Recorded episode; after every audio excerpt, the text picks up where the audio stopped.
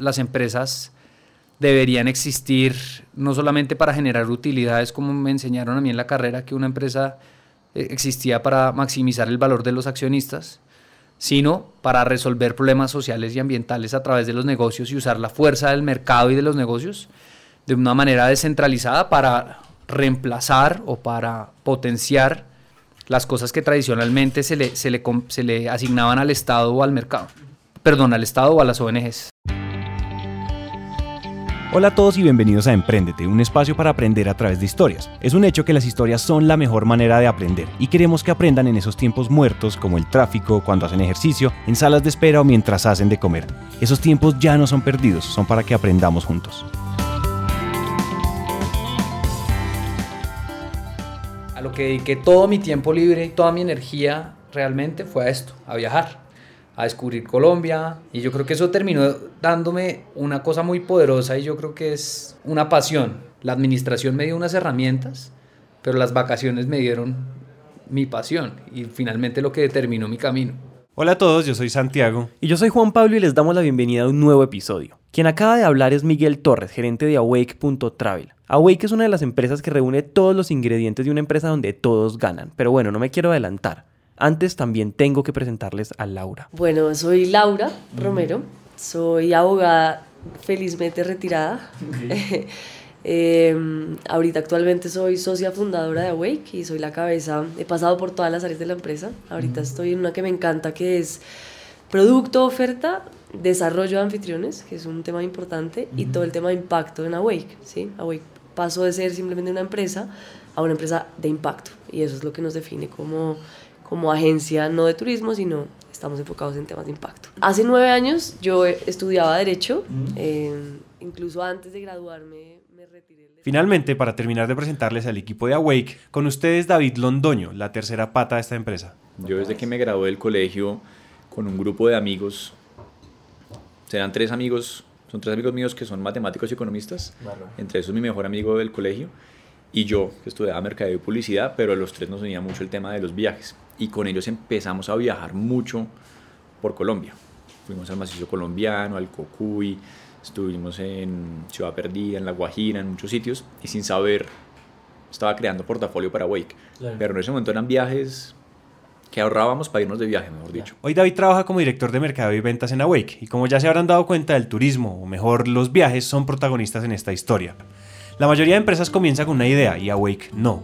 Awake comienza con un viaje donde los tres se conocieron, pero más que un viaje, Awake comienza con una experiencia de esas que le cambian a uno la forma de pensar. La historia de Awake empieza en un viaje que cambió la vida de los tres socios, Laura, David y Miguel. Fue de esos momentos en que siento que mi vida se partió en dos y que encontré un sentido, en un, o sea, algo que nunca pensé que, que era, bueno, yo como que no viene muy enfocado cuando no sé, cuando empieza a crecer, de, te gradúas del colegio, después entras a la universidad, eres abogada, trabajas en una firma de abogados, te casas, tienes vida crediticia y entras en el concurso normal de cualquier ser humano. Y esa era mi perspectiva.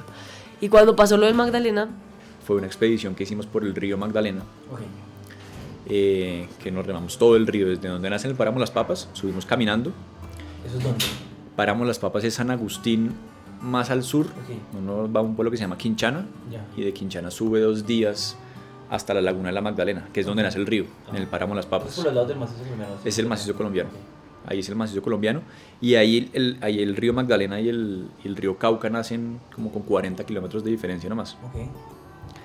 Entonces ahí estuvimos, después bajamos hasta San Agustín y fue rafting hasta Neiva, seis días y desde Neiva a Barranquilla en kayak, que fueron 20 y algo días. Nosotros remábamos más o menos entre eh, 60 y 100 kilómetros al día, que eso es un montón.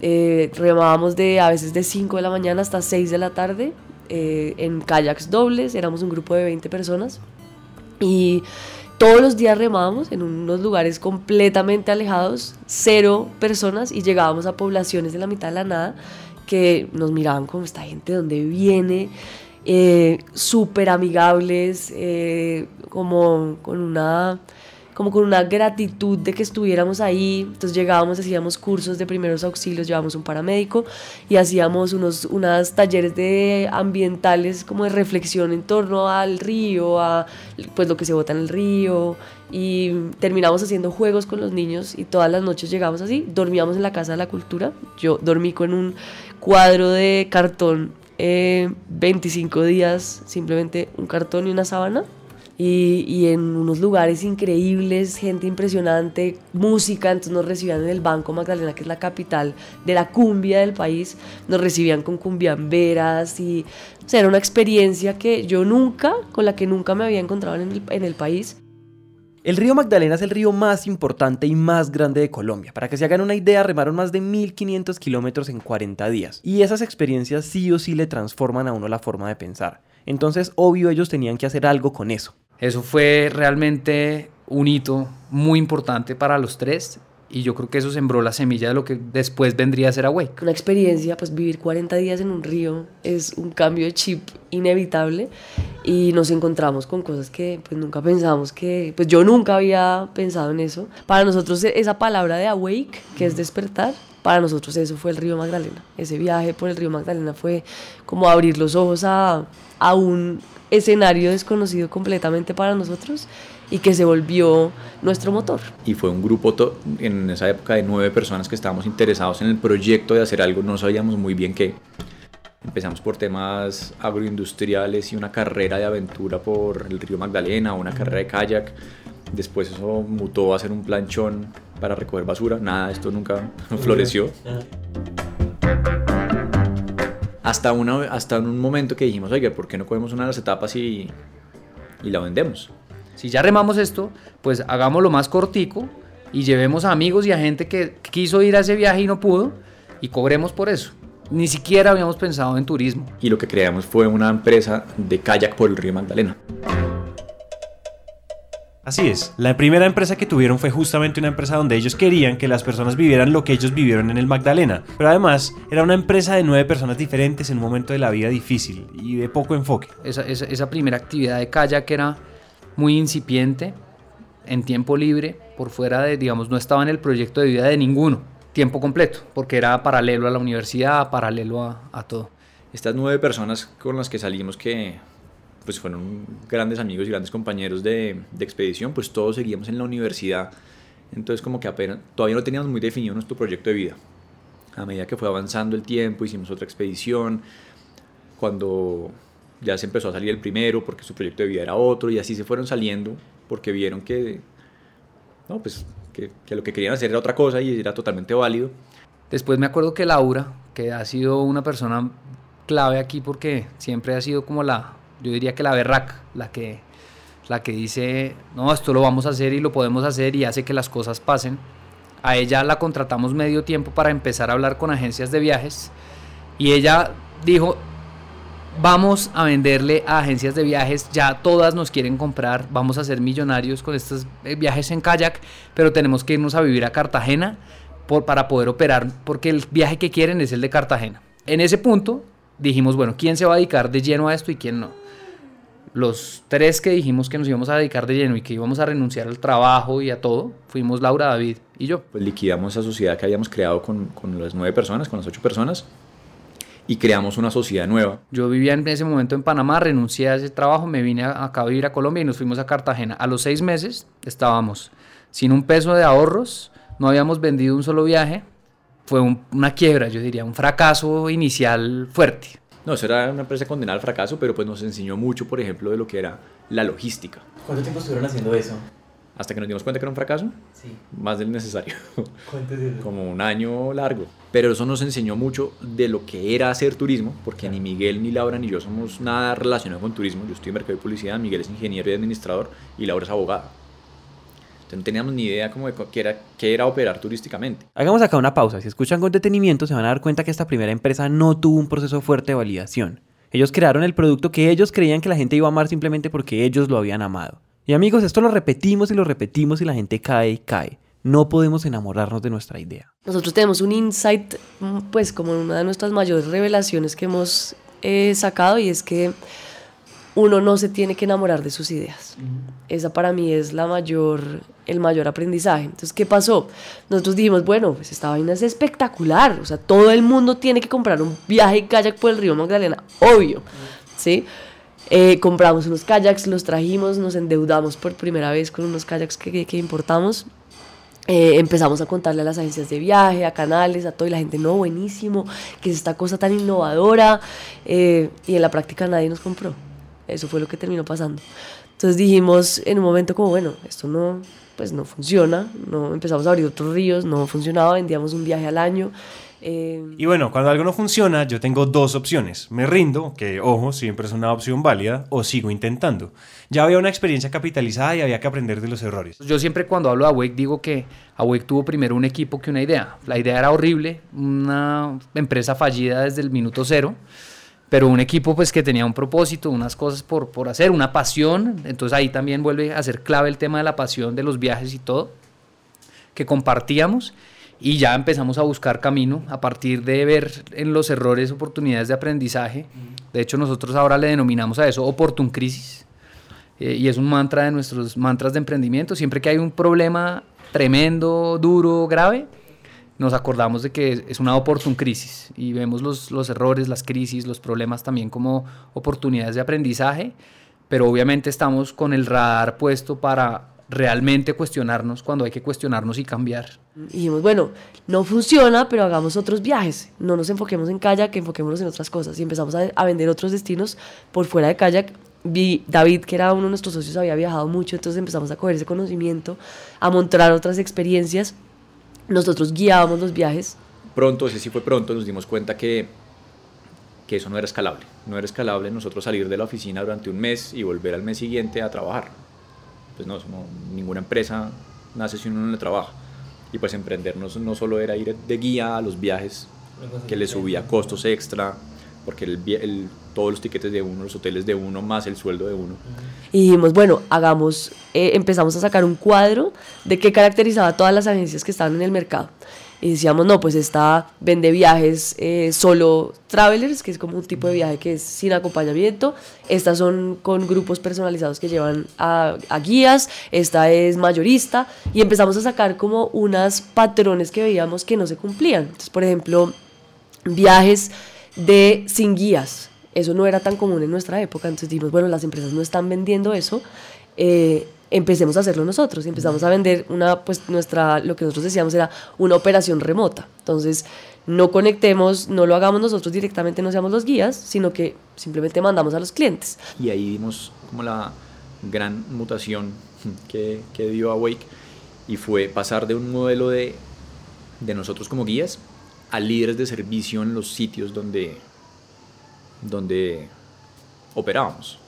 Entonces, viajábamos a los sitios, conocíamos personas que tenían ciertas habilidades y nos daban cierto nivel de confianza y empezamos a trabajar muy de la mano de ellos para que ellos se encargaran de que todo lo que nosotros gestionábamos desde Bogotá, como en una operación remota, ocurriera fielmente allá en, en los sitios. Claro, cumpliéramos los mínimos que ustedes Exacto. Esperaban. Y eso de una lo que hizo fue volver escalable el negocio. Fue, pues no escalable, pero al menos sí permitió mayor volumen de ventas, porque ya los precios de los, de los viajes eran mucho más competitivos, porque ya no tocaba mandar a alguien desde Bogotá.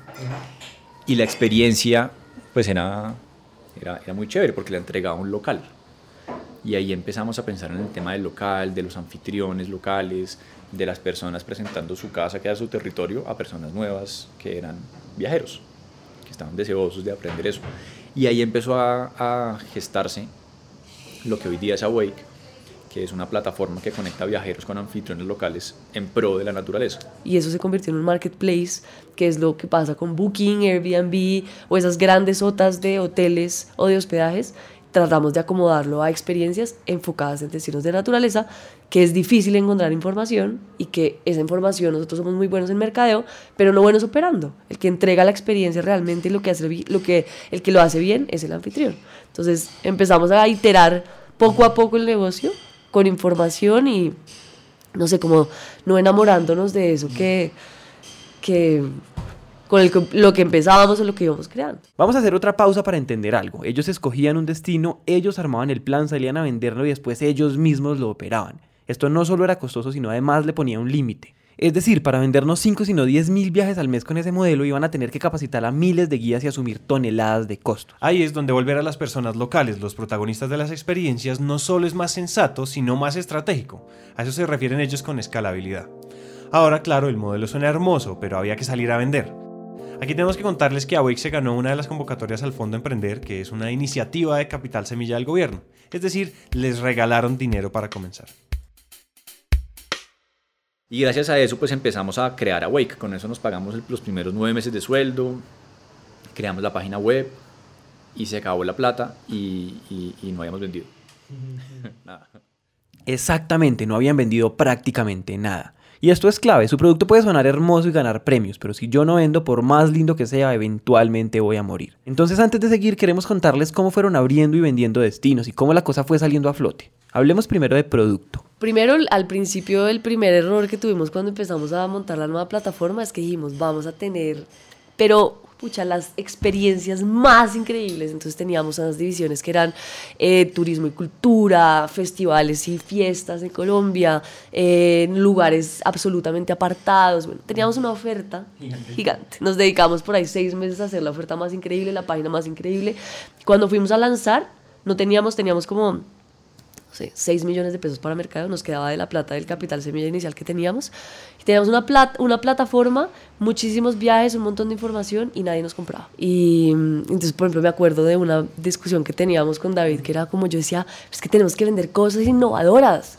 La gente quiere cosas innovadoras. Y David decía, tenemos que vender lo que la gente busca. O es, eh, la gente está buscando caño cristales, es un destino que está posicionado, busquemos caño cristales dijimos, bueno, yo perdí la pelea ahí, gracias a Dios la perdí. Y dijimos, listo, enfoquémonos en Caño Cristales. Eh, eso fue hace cuatro años.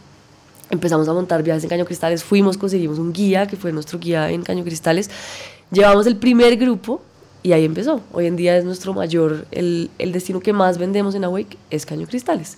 y ahí empiezan a salir Y ahí empiezan a salir nuevos destinos y empezamos a abrir nuevos destinos, pero ya con ese destino inicial que teníamos, que nos empezó a generar ventas, pues con ese pudimos empezar a meter otros destinos y empezar a abrir nuevos en, en el país.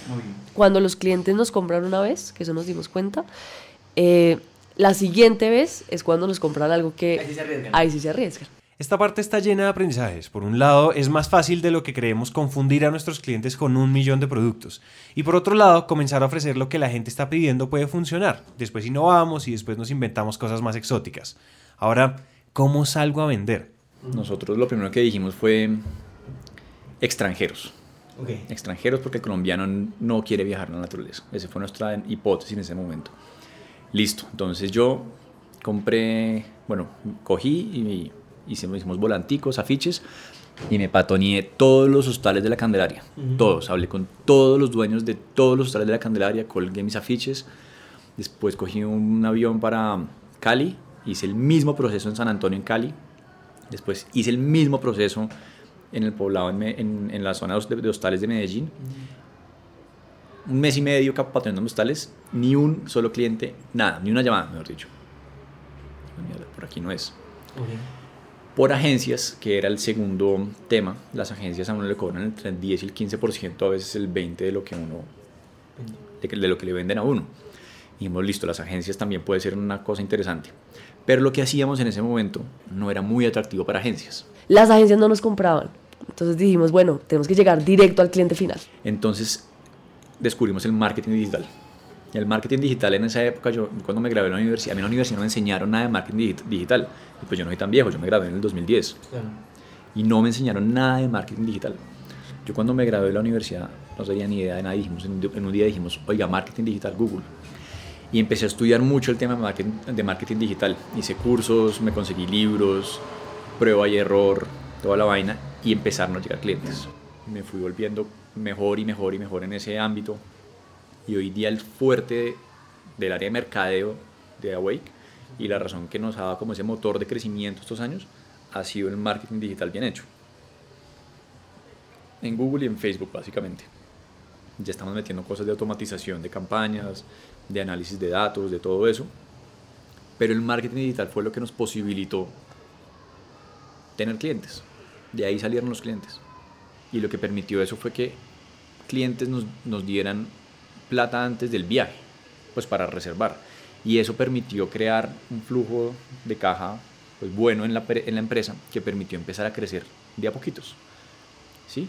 La gente nos pagaba antes y eso lo metíamos en marketing digital, lo cual hacíamos que consiguiéramos más clientes y con esa plata de los clientes empezamos a hacer un flujo de caja dentro de la empresa para poder responderle a los viajeros que ya nos habían comprado, responderle a Google que era el que nos está mandando a los clientes.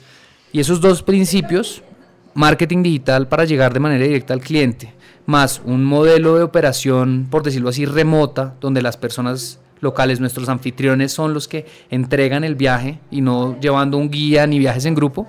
Eso determinó el crecimiento de la empresa. Ya llegamos como a la primera iteración del modelo de negocio que nos permitió crecer mil por ciento entre un año y otro.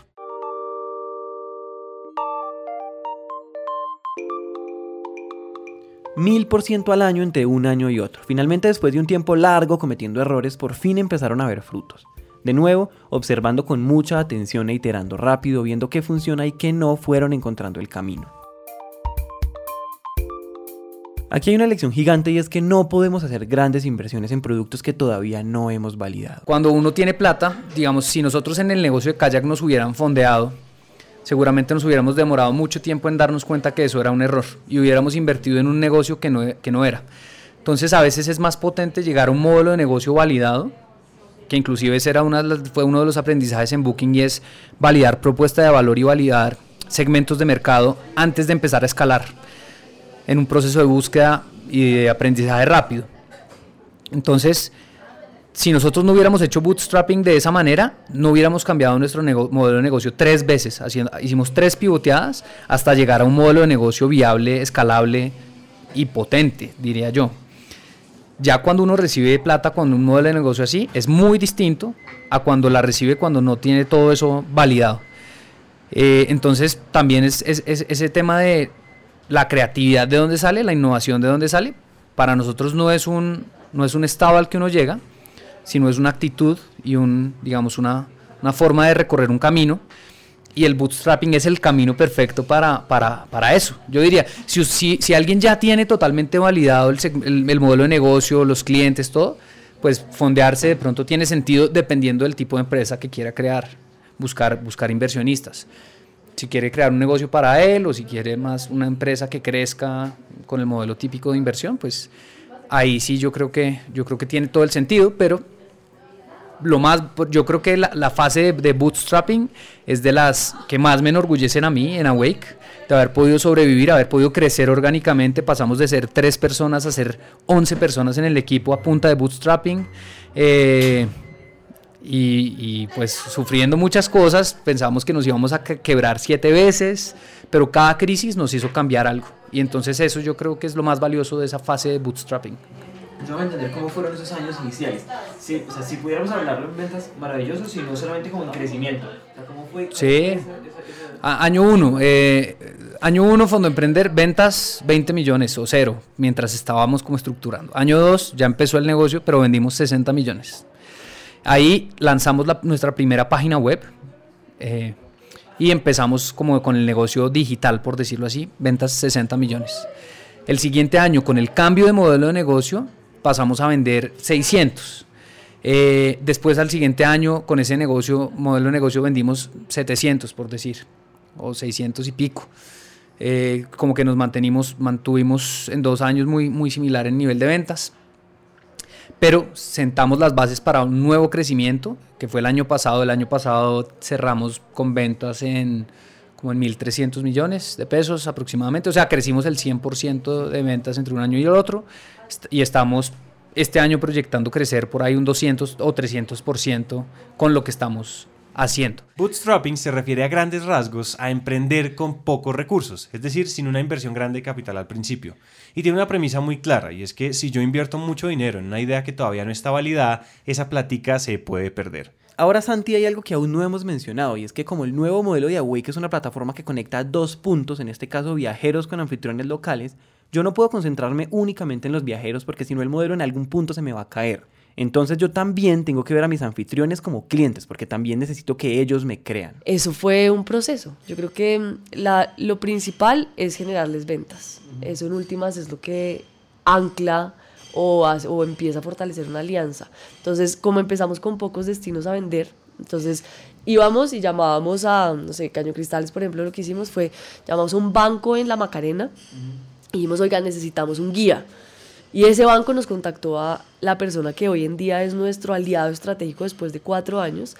Eh, con él dijimos, bueno, vamos a montar un viaje. Logramos vender un viaje, el primer viaje de un grupo de 20 personas desde Bogotá. Y después de eso empezamos a construir relaciones con cada uno. Entonces eso nos permitió pues, generar unas relaciones más horizontales. Pues que él hiciera ese plan con nosotros no le quitaba nada. Y sí podía ser un buen canal para él y eso fue lo que se fue generando. Pero parla, o sea, en verdad yo creo que no hay como una clave que piense ahorita como cómo fue, no sé. Llame Sí, exacto, llame, llamar y hablar. Pero lo principal que nosotros estamos ofreciendo, ofreciéndoles en este momento es ventas, ¿sí? Awake es bueno vendiendo, Awake es bueno conectando viajeros, creando una comunidad pucha, que se preocupe realmente por el tema social y, y local, conectándolos con esas personas que tienen todo ese conocimiento. ¿Y a qué voy, y a qué voy con esto? A que nosotros nos volvimos buenos vendiendo.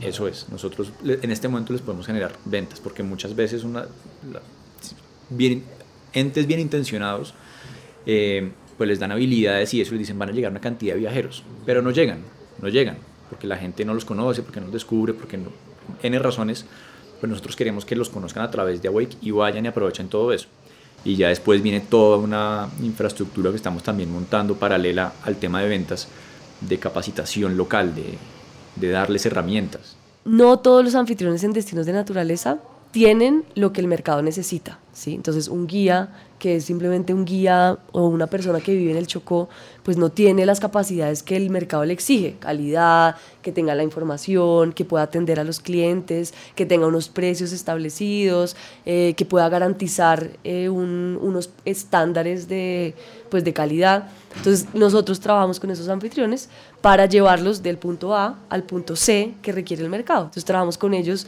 en desarrollar sus capacidades, en enseñarles cómo se presupuesta, cómo se crea un itinerario, cómo se crean el incluye no incluye, cómo creamos unas tarifas, eh, unos estándares o cómo usted describe o entiende cuáles son las experiencias. O sea, ese pájaro que esa persona ve todos los días de pronto no tiene ninguna eh, no es valioso en sí mismo, pero hay personas y como nosotros vemos, lo vemos desde el mercado, que sí es, que sí es eh, valioso para nuestros pues, pues para los clientes. Entonces empezamos a crear con ellos en conjunto experiencias y a llevarlos de la mano para crear eh, pues productos que la gente compra en nuestra plataforma. Esta es posiblemente mi parte favorita de esta historia porque aquí se termina de engranar la estrategia de impacto de Awake. Entonces ustedes me dirán, claro, pues ellos le dan ingresos a anfitriones locales y eso es impacto social, y pues sí. Pero Awake quiso ir uno o dos pasos más allá y encontrar una forma en la que toda la cadena de valor impacta positivamente las comunidades, pero sobre todo los ecosistemas y la biodiversidad de los destinos que vendían. Lograr esto necesita mucha voluntad, pero también un entendimiento profundo del problema que ellos querían solucionar. ¿Cómo hicimos para llegar a un propósito más, más, más potente? Fue muy, no es muy sencillo, pero es muy simple y es haciendo un análisis de materialidad social y ambiental de lo que era, es el turismo de naturaleza. Entonces nos dimos cuenta que primero el 100% de los ingresos del turismo de naturaleza dependen de que haya naturaleza y haya ecosistemas y haya biodiversidad. Si no hay, pues no hay ventas. Es muy desde el tema de negocios. De una manera muy intencionada fue, oiga, vivimos de la naturaleza, ¿qué vamos a hacer para conservarla? Y ahí viene la materialidad social. En destinos rurales y en destinos de naturaleza en Colombia y en el mundo hay un problema porque las personas no tienen oportunidades para hacer su vida, además de impactar la biodiversidad. Entonces, ¿qué es lo que pasa? Por ejemplo, casos como los que nosotros tenemos. Tenemos cazadores que cazan y sacan 600 kilos o 600 libras de iguanas a la semana porque no tienen otra opción. ¿sí? Entonces van a la selva, al Chocó, sacan esa carne, la venden y de eso viven. ¿sí? ¿Qué es lo que así funciona con la tala, la minería ilegal, la eh, siembra de coca eh, y todo lo demás? Entonces lo que nosotros decimos es, el turismo es una opción productiva sostenible, si se hace bien, que si les damos esa opción a los, a los anfitriones para que tengan una, una, una oportunidad de vida distinta, pues van a dejar de impactar negativamente al medio ambiente. El turismo permite que esos, que esos viajeros que quieren descubrir esos lugares magníficos y prístinos de la naturaleza lleguen a esos sitios dejen ingresos, hagan intercambios significativos con esos anfitriones y esos, y esos anfitriones con esos ingresos digan, pucha, esta gente viene a ver ese bosque maravilloso, esa gente viene a, a ver esa fauna silvestre, a ver todo esto, yo no, no la debería destruir. Más bien me le voy a meter la ficha al turismo porque me está llegando gente que me está dando ingresos y lo que me está permitiendo es no destruir mi casa. Nosotros trabajamos con operadores ya consolidados, que eso también lo tenemos, pero trabajamos también con guías o con asociaciones comunitarias o con asociaciones enfocadas en temas de conservación, eh, por ejemplo, fundaciones que trabajan con reinserción de monos en el Amazonas o con em, em, protección de tortugas, caguama en el Chocó. Eh, y así, entonces, es, ese tipo de iniciativas de conservación las incluimos en procesos de turismo en la empresa. Uno empieza a ver que eso se empieza a convertir en una ventaja competitiva. Entonces, yo creo que un propósito, lo primero que uno tiene que hacer, si uno, si uno es una empresa de, de construcción, por decir, pues su propósito no puede estar relacionado con el manejo de la papelería de la oficina. ¿sí? El propósito, para que sea exitoso, tiene que estar metido en el core del negocio. Esa es para mí una conclusión o un consejo que yo le daría a cualquier emprendedor o empresa que esté buscando cambiar su enfoque hacia un propósito. Eh, y lo segundo es que uno tiene que saber que el, impacto y el negocio van, van en paralelo, pero no, no necesariamente tienen que ir simultáneo en, en, su desarrollo. Entonces, por ejemplo, nosotros creamos esa teoría, una teoría de cambio, que fue como formular esa estrategia y decir, si personas locales viven del turismo de naturaleza y, y, se, y digamos, derivan su sustento de esto, vamos a tener la oportunidad de generar conservación de los ecosistemas. Esa, esa estrategia tan simple lo que determinó fue que nuestro modelo de negocio estuviera basado solamente en, en una fase inicial en generar ingresos a nivel local. Y ahí estábamos yendo, si tú me preguntas hoy en día qué ha hecho Awake por la conservación, yo no te puedo responder eso, y no tengo ni idea. Pero lo que sí sé es que acorde, de acuerdo a nuestra teoría de cambio, hemos direccionado el 80% de todos los recursos que nos han entrado por ventas a personas locales que pueden ser actores de conservación. Entonces, esa es la, esa es la diferencia, yo diría, entre, entre pensar en, en un propósito idealista donde voy, a voy, a, solucionar los problemas del mundo, a decir, bueno, ¿cómo creo un negocio que, que a través de su crecimiento empiece a solucionar problemas sociales y ambientales. Y obviamente ahorita estamos en un reto precisamente en cómo entendemos mejor ese impacto para potenciar procesos de conservación. Tenemos muchos casos de guías que antes eran cazadores, de, de ganaderos que tienen un poco ganado y, tienen toda una esquemas de conservación en sus tierras y están haciendo viajes y, experiencias a los turistas. Entonces tenemos ya esa, esa, teoría, yo creo que ya está resuelta o está, o está validada. Ahora nos toca es potenciarla. Hay, un, hay un socio nuestro que me dijo una frase muy chévere y es, la empresa más sostenible es la que vende. Pues si uno no vende, no, no, no tiene nada que hacer por el otro lado. Sobre todo cuando uno crea un negocio de impacto. Entonces, yo creo que es muy importante tener esa claridad, tener, tener las dos estrategias, la de negocio y, y la de impacto, las dos son paralelas y se encuentran se traslapan, pero no tienen que ir al mismo ritmo. Y hoy es coherente decir que mientras más venden, más potencial tienen para impactar. Exacto, sí, sí, sin duda. De nada le sirve, nosotros no empezamos vendiendo filantropía, diciendo, ay, es que somos una empresa de impacto y tienes que comprarnos. No, nosotros a los clientes les prometemos una aventura espectacular en la naturaleza, eh, a un excelente, con una excelente relación valor eh, recibido precio, porque obviamente los conectamos directo con anfitriones locales. Eh, y el soporte y en el viaje antes, durante y después, como el de la, una superagencia de viajes. Entonces, eso es lo que nuestra premisa de valor a los clientes. Eh, por ningún lado está el tema de, ay, porfa, cómpranos porque hacemos el bien y porque pobrecitos. Entonces, y en el lado de los, de los anfitriones también es, bueno, vamos a ponernos serios, a construir experiencias desde la dignidad, desde, lo que, desde la identidad del territorio cultural de, nuestros anfitriones y vamos a potenciar eso para satisfacer a, nuestros, a los viajeros, ¿no? Si mi propósito es claro y robusto y se relaciona con lo que mi empresa hace, todo se engrana y todo tiene sentido. Y entonces uno tiene en las manos una empresa con todo el potencial para cambiar el mundo. Si escucharon que de la misma forma en la que uno valida un modelo de negocio también valida una teoría de cambio y de impacto, pues contamos historias como estas porque creemos que la cadena de valor de todas las empresas, no importa su industria, ni su historia, ni su naturaleza, hay un potencial inmenso para impactar su entorno. Solo es necesario entonces un propósito en medio, la voluntad de cambio y mucha, mucha observación. Ahora Santi, mientras se está acabando este episodio, hay algunas cosas que no tuvimos tiempo de contar. Por ejemplo, Awake se ganó un premio en un programa de aceleración de Booking.com, donde no solamente los aceleraron, también les dieron un grant de 300 mil euros. Definitivamente Laura, David y Miguel no paran y entonces antes de irnos nos van a contar qué es lo que se viene gracias a esto. Vamos a lanzar una nueva plataforma ya con el, digamos, con el modelo de marketplace donde los viajeros van a poder ver a los anfitriones, ver quiénes están impactando positivamente la biodiversidad, qué experiencias ofrecen y digamos conectarse mucho más eficientemente con anfitriones a través de la plataforma. Los, los anfitriones no necesitan un smartphone ni un computador para conectarse. El cliente entra, reserva una actividad y automáticamente la plataforma le manda una llamada, o sea, por teléfono que cualquier, todo anfitrión en nuestro país, con contadas excepciones, tiene acceso a un celular, una flecha funciona. Entonces le manda una llamada, le dice, tienes una reserva de este viaje, Presiona 1 si quieres confirmar, presiona 2 si no quieres confirmar, presiona 3 si te llamo en 10 minutos. Si el anfitrión pone 1, la plataforma automáticamente devuelve, confirma y le manda un mail al cliente diciéndole eh, tu reserva está confirmada, puedes hacer el pago. O tenemos casos en que nosotros por anticipado compramos reservas y siempre que el cliente entre va a encontrar disponibilidad y reserva y ya la reserva se canaliza porque esas fechas están reservadas con nuestros anfitriones. Entonces, la conectividad es más que la mayoría o una gran parte tiene teléfonos. Entonces, ¿cómo nos adaptamos a eso?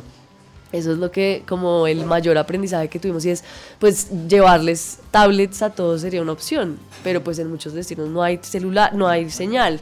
Entonces, un celular nos funciona, encontramos una plataforma que se acopla a eso y eso es lo que vamos a empezar a usar en un mes.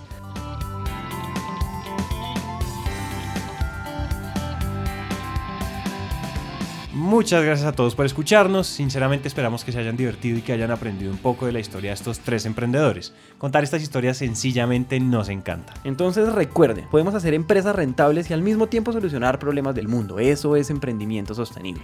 Si les gustó esta historia, compártanla, cuéntenle a sus amigos y si pueden, entren a awake.travel y compren. Esa es definitivamente la mejor forma de ayudar.